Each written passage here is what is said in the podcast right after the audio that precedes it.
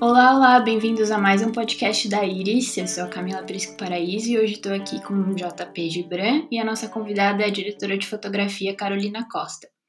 Carolina foi selecionada como uma das Rising Stars of Cinematography em 2018 pela American Cinematographer por seus vários títulos e conquistas desde que começou sua carreira. Entre eles, The Chosen Ones, dirigido por Davi Pablos. Em 2020, essa dupla lançou mais um longa-metragem chamado O Baile dos 41, que estreou recentemente no Netflix. Oi, Carol, bem-vinda. Oi, oi.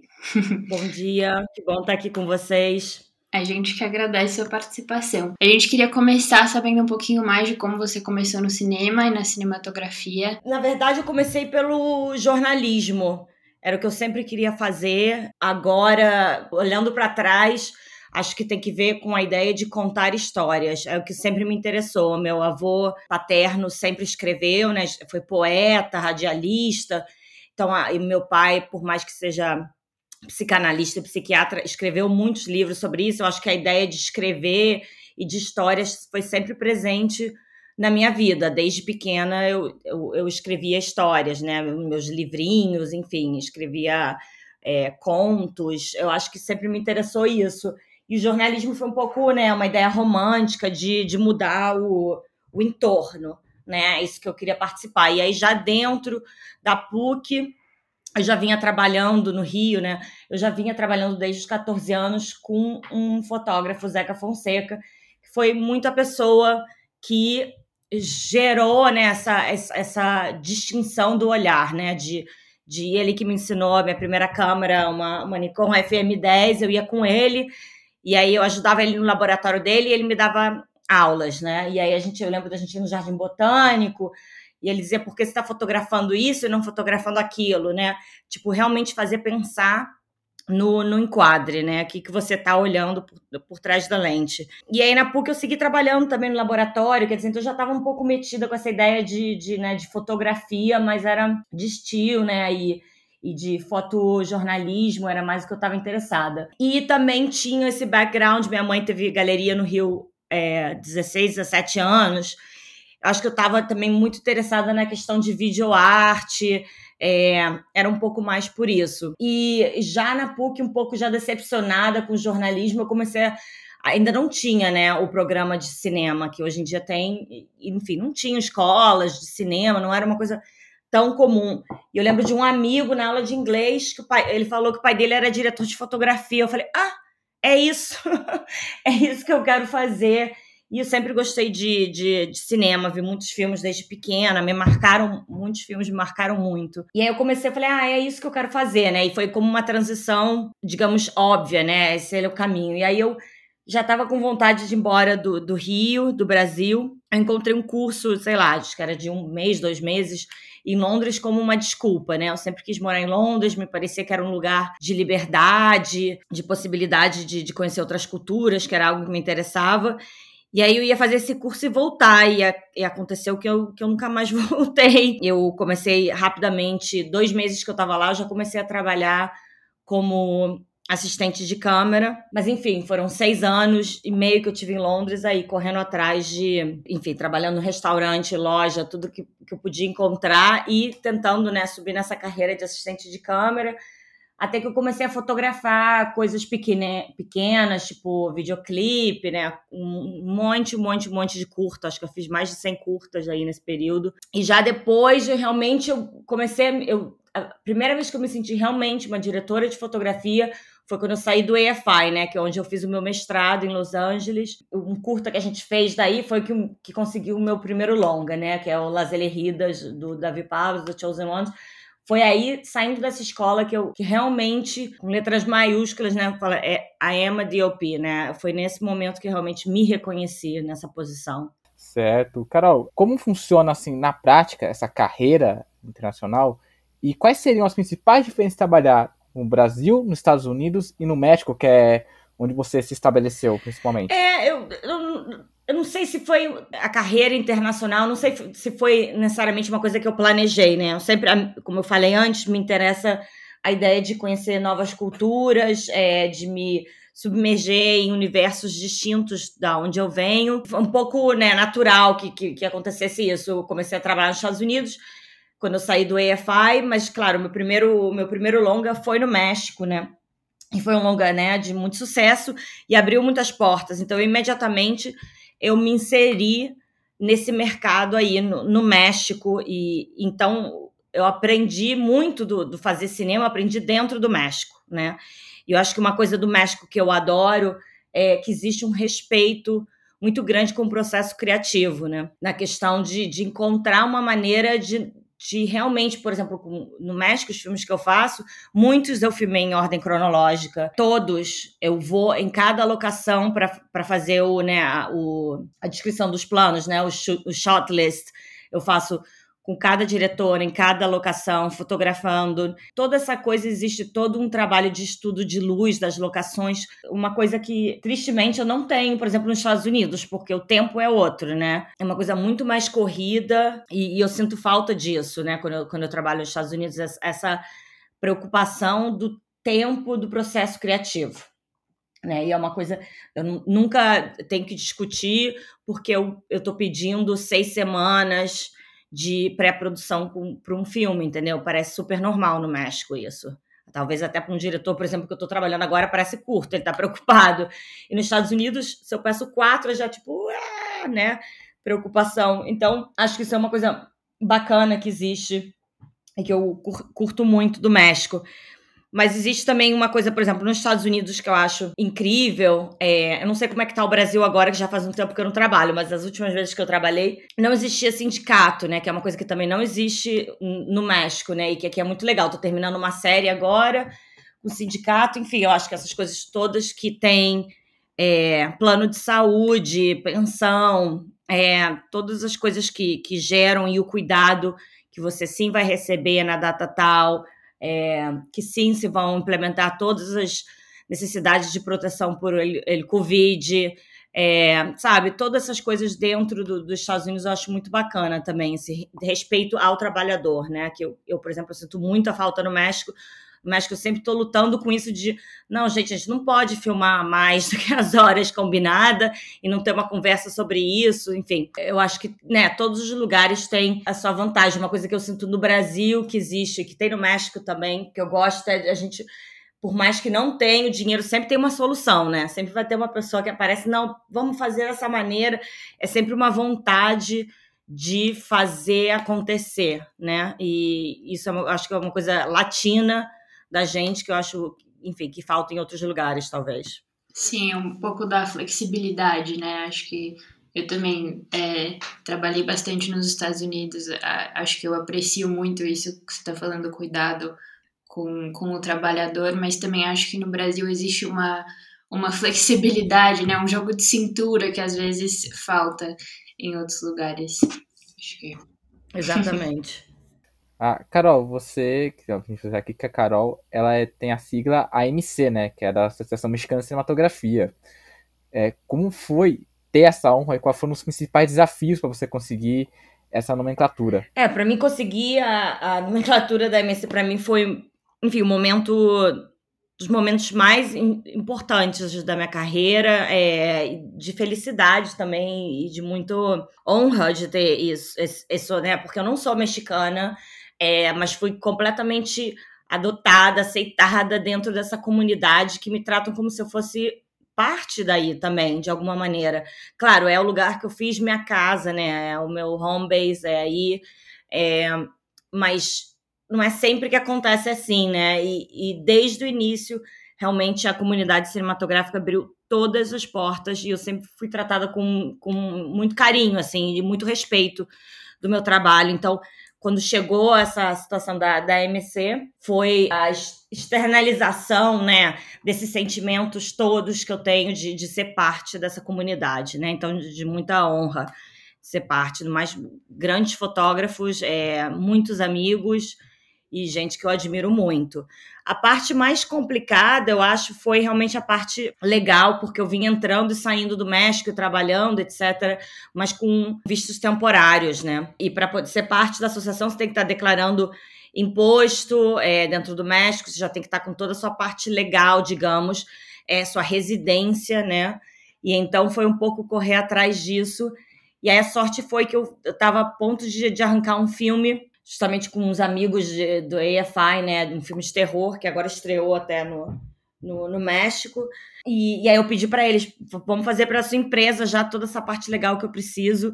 E aí deu, enfim, fechou perfeito. Eu lembro de estar tá terminando esse filme, eu fui tirar umas férias em Oaxaca e lembro de receber uma, uma ligação, né, de, de, de uma pessoa conhecida dentro da MC dizendo que, que, que já tinham visto os papéis e que, que ia sair logo, né, o meu nome.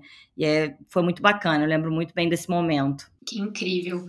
É, muito, muita honra mesmo. A gente fica com orgulho de, de ter uma brasileira, né, representando em outros países, principalmente. Foi uma carreira bem, bem forte. Exatamente. É, bom, eu tenho uma pergunta sobre essa questão de trabalhar né, em vários países, de ter é, conexões com tantos lugares.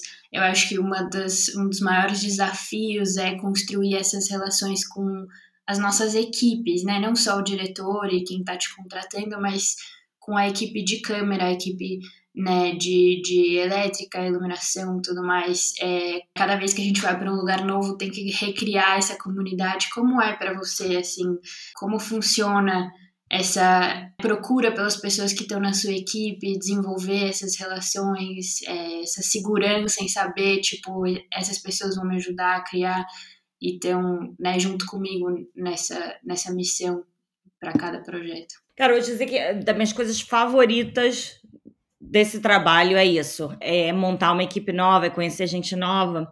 Claro que tem sempre essa coisa maravilhosa de, de, né, de, de, voltar a fazer alguma coisa, criar algo com as pessoas que já te conhecem, né? Tipo, as pessoas que trabalham comigo sabem que eu, grande parte, eu me comunico com som, né? Eu falo, e as pessoas sabem exatamente do que eu estou falando, do que eu estou pedindo. É, eu faço, enfim, muitos gestos, né? Eu comunico de, de várias maneiras, às vezes só com, com o olhar, né? Tem, isso é muito lindo, né? Essa, essa comunicação, essa linguagem que você cria com essas pessoas e que é tão rápido, né? E no set, né? Dá prazer, né? Tanto ser parte como ver, né? Acontecendo. É, mas tem também esse outro lado de montar essas equipes que eu adoro, enfim. Eu fiz um filme é, que se chama Crystal Swan na, em Minsk, na Bielorrússia, né? Foi dos grandes desafios, né? Porque a grande maioria da equipe aí não fala inglês. Eu, por mais que tentei aprender russo, não, das línguas mais fáceis. Então, tive que encontrar maneiras diferentes de comunicar. O meu assistente de câmera, por exemplo, para ele, é... enfim, isso é só coisa que você vai, você vai descobrindo, né?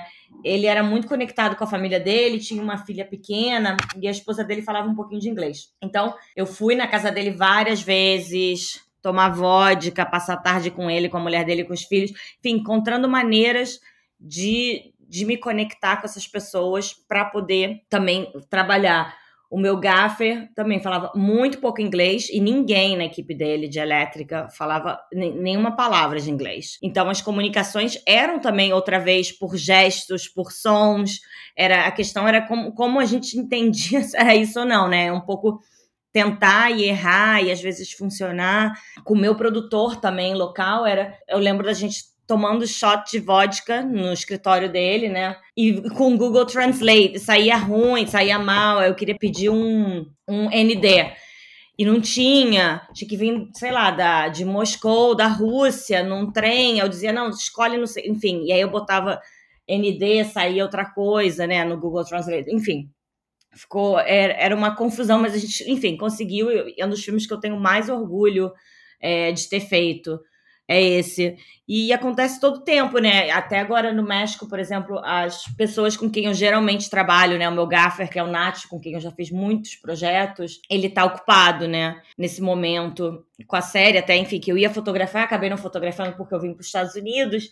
E aí ele ficou aí, né, com os outros fotógrafos. E agora eu não tenho ele, né? Então tô agora nesse processo de reentrevistar várias pessoas dentro do México, né? Que eu já tinha entrevistado, sei lá, alguns anos atrás e agora eu tô, tô buscando uma pessoa, enfim, tô buscando outras qualidades, talvez, né? Que eu não pensaria se eu tivesse indo com as mesmas pessoas. Eu tô procurando alguém, por exemplo, com um outro tipo de, de background, de experiência, de, de rigs e outras coisas, por, pelo tipo de filme que eu estou fazendo.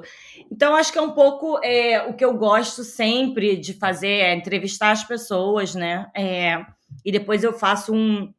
Eu junto duas coisas, né? Quando eu tô fazendo os meus testes de óptica, né, de lente ou, ou, de formato, etc, de câmera, eu contrato essas pessoas que eu tô pensando, né, que vão já depois das entrevistas, digamos, acho que é essa pessoa, né, contrato essas pessoas para vir fazer o teste comigo e dentro do teste eu já vejo, eu já começo a analisar como a gente vai funcionar como, né, como família, né, como essa essa, essa máquina, como é que tá o óleo nessa máquina para ver como, como é que vai ser. E aí eu posso dizer rapidamente se a gente vai trabalhar bem como equipe, não.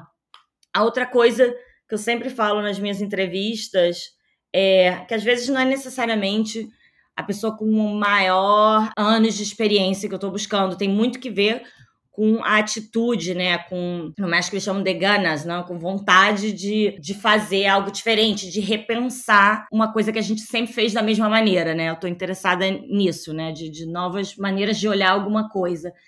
E então eu sempre pergunto, né, como, como é que a pessoa se sente dentro disso. A outra coisa que eu sempre falo nas entrevistas, que é sempre também bom de, de ler, né? Você tem que pouco ler as pessoas. Tem a parte da, da experiência, né? Da atitude. E tem também uma coisa de energia, né? De balanço, né? Entre pessoas, né? Você passa tanto tempo com, com, com as pessoas no set.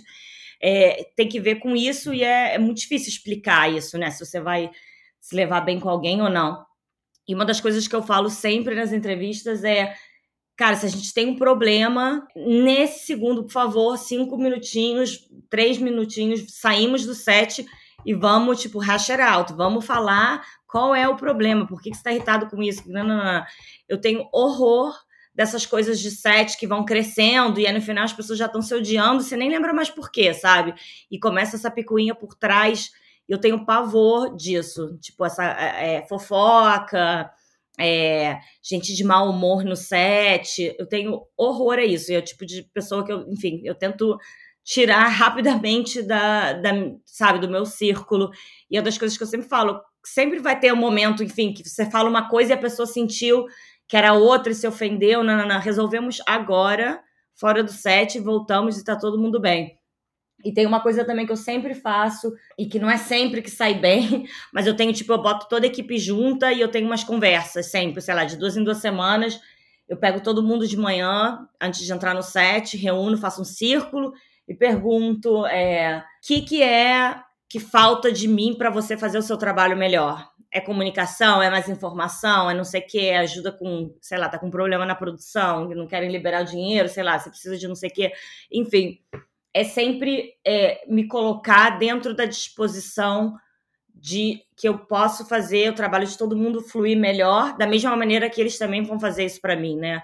Então é, é saber encontrar é, essas personalidades que, que vão entrar né, nesse, nesse sistema que eu acho que é necessário para eu poder trabalhar no site. Sim, total. É muita colaboração, né, que tem que acontecer. Eu acho que essa, essa conexão e esse momento né, de relacionamento entre as pessoas é, é muito importante, especialmente porque a gente está no set 12 horas por dia, né? Isso é, é muito da nossa vida. A gente não quer que isso seja só um trabalho e que seja uma coisa maçante e que, que nem você falou, a gente chega no final do, do projeto está todo mundo se odiando, né? A gente quer que seja um ambiente saudável, feliz, saudável, colaborativo, que as pessoas possam trazer coisas novas e se sintam confortáveis em fazer parte desse projeto. É, com certeza, porque também aí o filme não anda, né? O uhum. trabalho não vai andar com todo mundo mal-humorado, picunha e tudo mais. E é um trabalho em equipe, né? Todo mundo tem que confiar um no outro. Totalmente, totalmente. Confiança, né? Isso é uma palavra boa, né? De, de pensar. Não, exato. Você tá com algum BO aí, você sabe que você vai ter seu, seu assistente ali para Vai te salvar a qualquer problema. Exatamente. Então, agora, chegando mais ao Baile dos 41, Carol, quer saber como esse projeto do. Você já tinha feito um filme com o Pablos. Como esse projeto chegou a você e qual foi a abordagem que ele te apresentou? Como ele te apresentou esse projeto? No geral, o que acontece com projetos, com diretores que eu já trabalhei, é que eu tô dentro do projeto desde o início, desde o primeiro tratamento, desde a primeira versão do, né, do roteiro. Eu vou participando, mandando notas, a gente vai criando. Quer dizer, quando eu chego na pré-produção, a gente já vem, de alguma maneira, pré-produzindo esse filme durante, sei lá, um par de anos já. Porque a gente vem tendo conversas com o Davi Pablos, claro. A gente, depois de Las Ridas, a gente ficou muito amigo, né? Dos meus melhores amigos então a gente, né, saía para jantar e falava do, né, do, da onde estava o roteiro. Enfim, o roteiro foi mudando muito durante os anos. Acho que durante dois anos que ele, que ele foi desenvolvendo com a Mônica, né, que, escreveu o roteiro. Quando a gente chegou aí, a gente já tinha uma linguagem um pouco desenvolvida. Eu lembro das últimas versões antes, isso, sei lá, acho que seis meses antes da gente começar a pré-produção. Eu lembro de sentar para jantar com ele e a gente conversar eu passasse assim, todos os últimos pensamentos que eu tinha tido da última versão do roteiro e alguns sonhos, né? Assim, falava, cara, um zoom, não sei, tô com essa mania, tô com uma ideia de zoom, enfim. Aí ele gostou muito disso também. E aí a gente vai primeiro de maneira instintiva, né? Falando dessas ideias. E aí depois já com o roteiro, né? O segundo passo, a gente já vai dentro do texto desenvolvendo a psicologia, né? Dos personagens. E aí já um pouquinho mais para frente a gente já começa a trabalhar dentro das locações. E aí é realmente a gente passa o dia inteiro, né? Sentado, escutando música, vendo a luz é, e pensando nas cenas aí adentro. Então tem, tem é, é, é, é como um pouco, né, com tempo, né, desenvolver é, esse projeto. E é um pouco sempre assim, com o projeto que eu tô agora no México também é um pouco assim, né? Eu já eu ainda não cheguei no México, tô aqui em Los Angeles, mas eu todos os, os o casting que estão fazendo com não atores, eu vou recebendo, né, o, os vídeos e vou mandando minhas notas, né? Então um pouco é isso, né? Desenvolver já a linguagem desde o início, né? Essa parte de desenvolvimento é muitas vezes, né, o que faz a diferença do projeto se tornar o que ele, o que ele é, né, de, de poder desenvolver e participar desse planejamento de personagem e tudo mais. É, eu gosto muito dessa parte, mas acho que é uma das coisas que garante de fato o sucesso da filmagem e tudo mais. Pô, a fotografia é meio coqueadora do filme, né? Exato. Né? E, Carol, num filme desses, né, um filme de época, quais são os desafios em você iluminar um filme de época, principalmente nesse caso que as locações são enormes, e queria que você falasse um pouco mais sobre a relação entre a fotografia e a direção de arte nesse projeto. É, foi muito importante essa, essa relação, né, esse triângulo, né, sempre é tão importante, né, a arte, a fotografia, a direção. Nesse caso, a gente foi a mesma equipe, né, que fez Las Eliridas, né, então também foi muito emocionante, né? Todo mundo voltar a trabalhar junto depois, né? A gente fez Las Eleridas, a gente filmou em 2014, saiu em 2015. O baile a gente terminou pós ano passado, início do ano passado, imagina. Então foram anos entre, né? Então foi muito legal também, né, juntar, né, essa, essa colaboração dessas pessoas que já estão em outros momentos, né, já, já amadureceram, né, dentro do seu trabalho, já pensam outras coisas, já experimentaram outras coisas, é muito legal, né, voltar. E eu sou amiga também da Daniela, né, que é a, a diretora de arte. A gente foi numa, numa exposição que não tinha nada a ver com a época em particular, era do Dr. Atle, né, que é o pintor mexicano, mas não era da, da época em particular que a gente estava retratando no filme, mas a gente foi ver exposição só para falar, tipo, ah, eu gosto que tá escuro aqui e que vai, né, da luz pro, pro pra total escuro, sem, sem nenhum, sabe, com super contraste, sem, sem poder ver nada mais. Ah, eu também. Ai, olha esse branco estourado, putz, que maravilhoso. Será que a gente não bota isso, né, na sequência da igreja? A ó, a saturação, a gente gosta, só pra gente falar dessas coisas, né, de contraste, de saturação. E a gente fechou muito, né, do que a gente estava imaginando para o filme. E aí, enfim, as duas começam, né, a, a preparar suas propostas para entregar para o Davi. Uma das coisas difíceis foi porque o Davi queria iluminar as sequências de noite só com vela, né? Sem, sem a Barry Lindo total, sem, sem iluminação de cinema, né? Só que eu achava que era, enfim, desafio, né? Eu queria chegar aí dessa man da maneira melhor possível mas eu também queria explorar um pouco, porque essa época em particular, no México, foi interessante, o Porfiriato Porfírio Dias, que foi presidente dessa época, era amigo do Edson. E ele começou a introduzir a eletricidade na cidade, na parte, claro, né, do creme de la creme, do high society. Então me parecia interessante e nas sequências, né, desse universo em que eles vivem aí de dinheiro e de política, né, de importância social, que existira já essa mistura de luz de vela e eletricidade. E que, ao final, todo mundo né, embarcou nisso também, tal qual que puseram é, esses chandeliers dentro da casa, né, e tudo isso. Então, um pouco essa investigação da eletricidade, tudo isso começou a afetar também, né, a, a o desenho de arte, né. Já para dentro do universo do baile, uma das referências que a Dani tinha eram os filmes de, de, de Fellini, enfim, e tinha essa imagem de uns chandeliers, né, desses de velas, né, gigantes caindo do teto. E não sei como a gente chegou, enfim, com a ideia de fazer esses monstros, né, a gente chamava desses aliens, no, no chão, né, de como, porque, enfim, começaram, a gente começou a discutir, né, como, como a gente vai iluminar essa sequência de baile de todas essas pessoas, né, como 50 homens, depois entra todo o exército, né? A gente está falando de quase 100 pessoas, né? Num espaço que era basicamente branco, né, aberto, sem nada, e num lugar é, underground, quer dizer que a eletricidade não chega aí, né?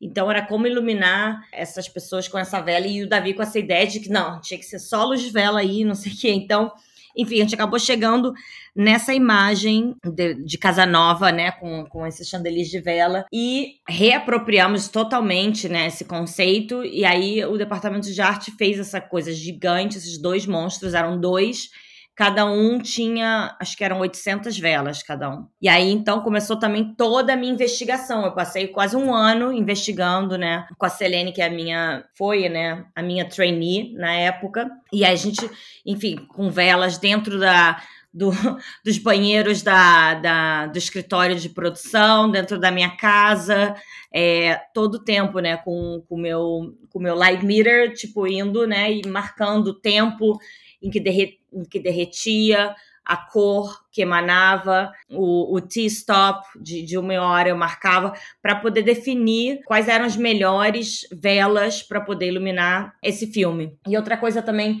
que eu acabei desenvolvendo com o meu gaffer, eu mandei fazer umas caixas de metal de variados tamanhos e também fui tipo em mercados de antiguidades e comprei como tipo vasos e coisas de metais antigos e aí dentro eu colocava velas e fazia como um softboxes.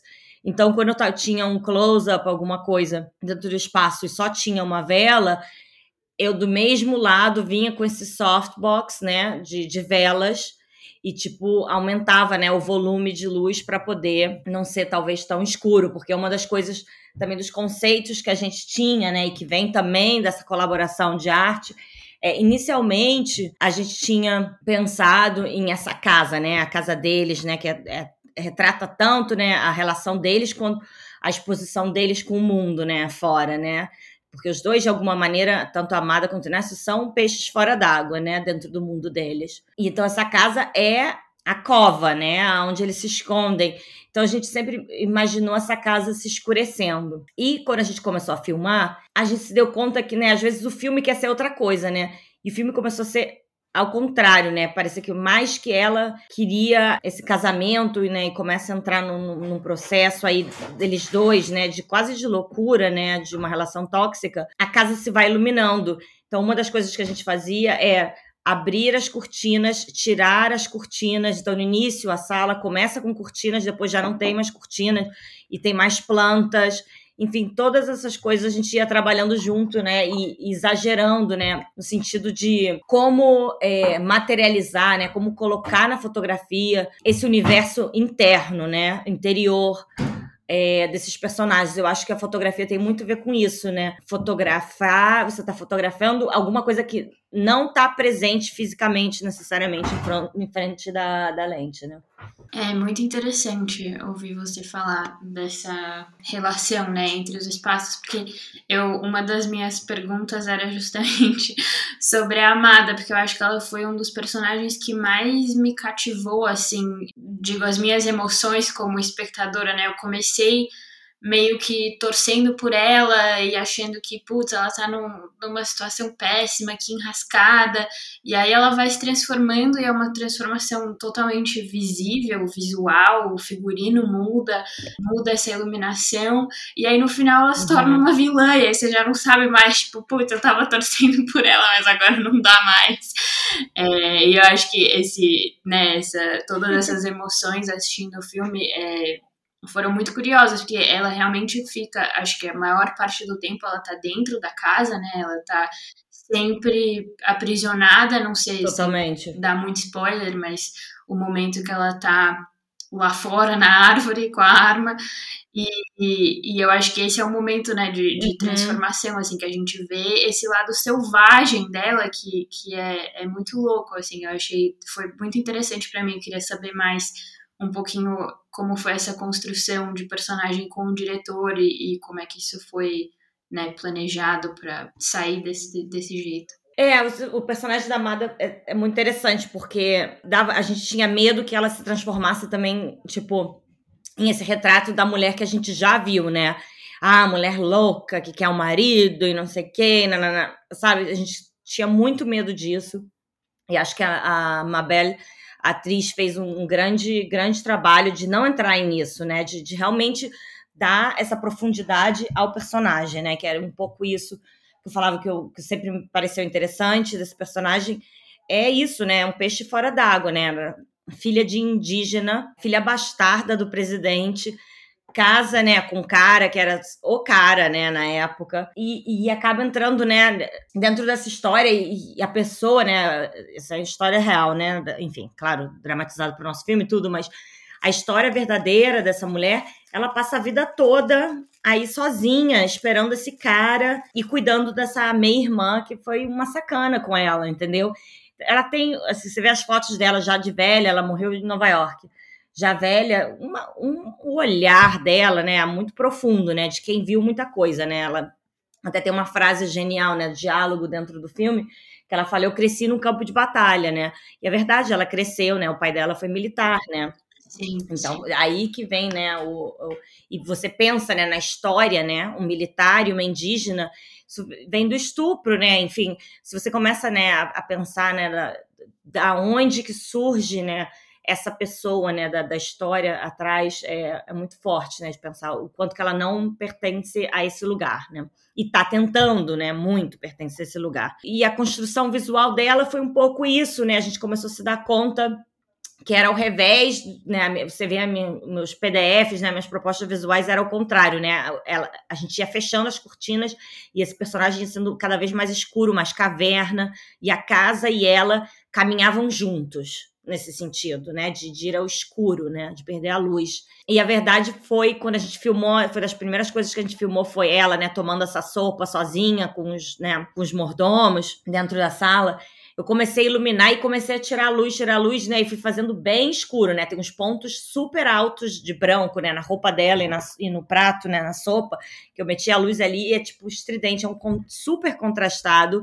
E eu fui tirando, extraindo luz é, dos lados e atrás, né? E a luz está só nela, né? E tem algo aí que eu não, sei explicar o que, que é, mas instintivo que a gente viu e falou: é isso, né? Esse é o personagem da Amada nesse momento. E aí, quando ela começa, né? Não, eu não quero usar a palavra enlouquecer porque eu não acho correta, mas ela começa a a bater de frente, né, com, com as limitações que ela se dá conta, né, que a vida tá colocando, né, e ela não quer aceitar. Como você bem falou, o vestuário foi mudando, foi uma das coisas que a Kika, né, que é brasileira maravilhosa, que errou, fizeram o vestuário, né, a roupa foi escurecendo e foi ficando pesada também. Ela começou a colocar mais elementos, né? A roupa começou, né? O frescor do início perdeu, né? E a gente começou com essa coisa também que eu falei das cortinas, né?